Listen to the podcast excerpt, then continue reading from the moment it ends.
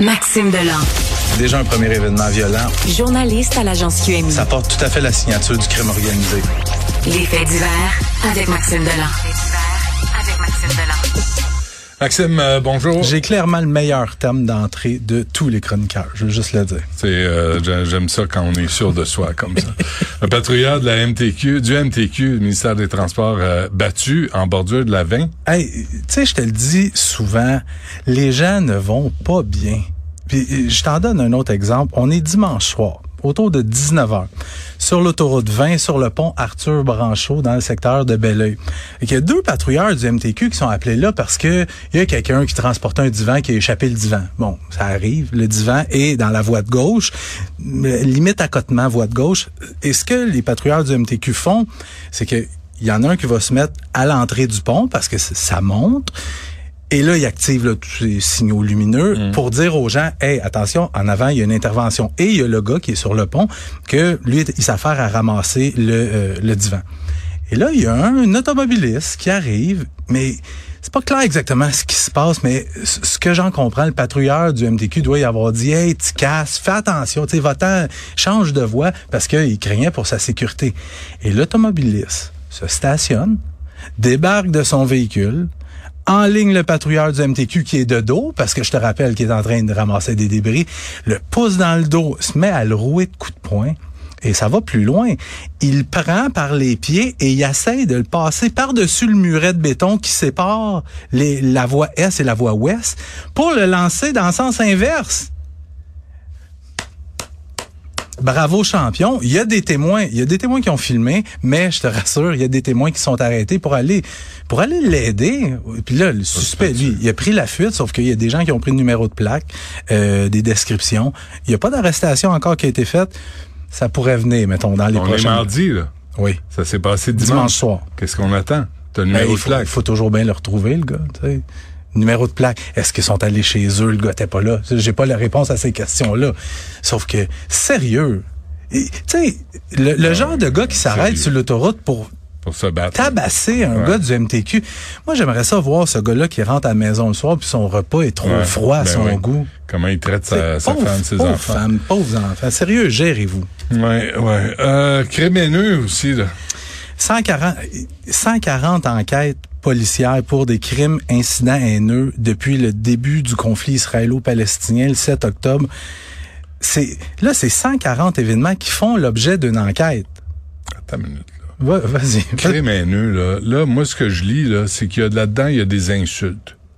Ben, il y a c'est une c'est ça. différence entre un crime et une insulte. Tu as absolument raison. Ce que Fadi Daguerre, lui, euh, il est sorti hier euh, devant les, les micros, fait une sortie publique pour essentiellement, tu sais, lancer un message là, de calme à tout le monde. Mais ce qu'il disait, c'est que dans les premiers, premières semaines après le conflit, il y avait entre 60 et 65 événements par semaine. Hmm. Puis quand même, il y a eu un plan de visibilité. Il appelle ça un plan de visibilité. En gros, c'est quoi? Là? On envoie plus de patrouilleurs autour dans les secteurs les Hmm. plus chauds où c'est susceptible où il est susceptible de, de se produire des, des crimes haineux, des incidents haineux. Il dit qu'on est après une douzaine. Mais fais le calcul, ça arrive pas à 140. Fait qu'il y a des événements que oui, tu as raison, c'est probablement juste des insultes, des insultes raciales, peu importe.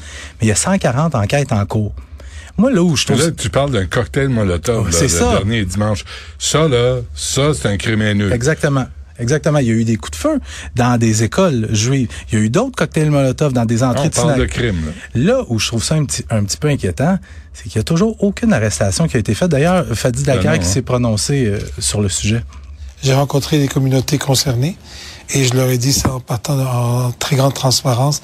Pour l'instant, nous sommes en pleine enquête et nous n'avons pas encore fait des arrestations en lien avec ce que vous mentionnez, les tirs de coups de feu et certains cocktails Molotov. Par contre, les enquêtes continuent. Et je leur ai expliqué que ça risque d'être, c'est complexe et ça peut être un peu long. Mais en attendant, on les lâche pas. On va être là en visibilité, en proximité avec eux. Mais effectivement, les gens s'attendent à des conséquences, s'attendent à des arrestations. Et je les comprends.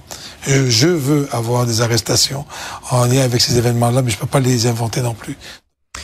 Mais moi, ce que je trouve inquiétant là-dedans, c'est que j'ai peur qu'il se produise quelque chose de plus grave. Tu sais, on a vu, euh, ça fait quoi, deux jours, dans le coin de Burlington, Ouais. trois Palestiniens atteints par balle. Et, et t'as plein d'éléments qui sont réunis Mm. pour faire sauter la marmite. Ouais. Ah, la religion, hein? Oui. C'est ça. Il y a ça de bon hein, dans la religion. Mais il faut que les gens aussi comprennent. faut que- qu'on arrête avec ça. il il faut que les gens comprennent. le- peu importe, euh, sortez 25 fois par jour dans la rue pour manifester.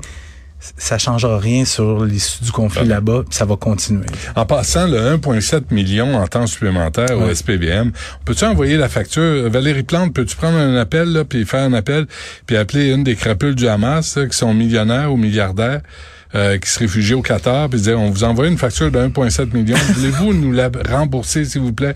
Parce que depuis le 7 octobre, là, il y a juste de la merde, à cause de vous autres. T'es un gars optimiste. Moi, je penses suis là pour aider. Je suis là pour aider. Oui, oui. je- C'est- pourquoi nous, on aurait à payer pour ça? ben, t'as raison. Calvaire, Puis, mais là, Et t'as- ces mouchamardes-là sont, euh, sont en jet privé. Tu regarderas, là, il y a une série d'articles Mhm. là-dessus, là, le Bild, la- le journal allemand.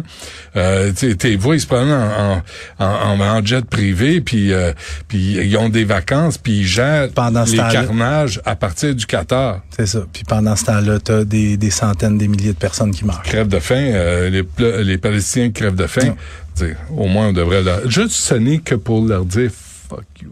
Et, mais je les inviterais à regarder les images. Moi, j'essaie, je les regarde parce que je veux voir ce qui se passe. Ah. C'est, je trouve ça atroce comme image. Bref. Euh, rapidement, euh, victime de sextorsion, c'est épouvantable. Ben oui, je termine avec ça parce que c'est un problème qui est déjà extrêmement inquiétant et qui, selon moi, le sera encore plus dans les années à venir.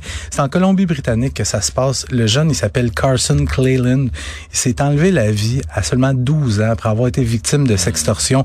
Aujourd'hui, il y a les parents du jeune qui lancent un cri du cœur en disant aux parents Parlez à vos enfants des prédateurs en ligne, expliquez-leur les dangers des réseaux sociaux. Tu sais, juste à Montréal, Benoît, dans la dernière année, le nombre de plaintes pour sextorsion Ouais. a plus que triplé. Ouais.